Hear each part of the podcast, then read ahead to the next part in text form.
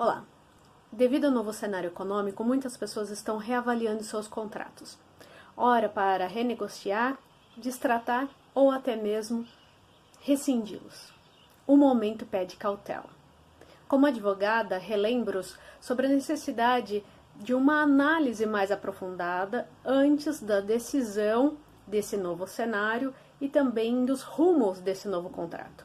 Inclusive, é muito interessante e importante que você tenha o acompanhamento do seu advogado de confiança. Após essa análise e a decisão do novo formato pretendido, não esqueçam de realizar o documento hábil, ou seja, façam a termo o documento relatando tudo o que ficou decidido, de forma muito transparente.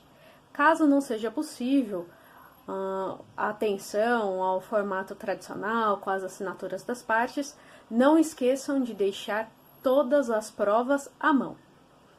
Se acaso a rescisão ou a renegociação for com bancos, com operadoras de telefonia, tenham sempre o número de protocolo, com quem foi falado, a data e outras situações que deixem aí uh, elementos suficientes para comprovação do que foi tratado e dessa sua nova vontade.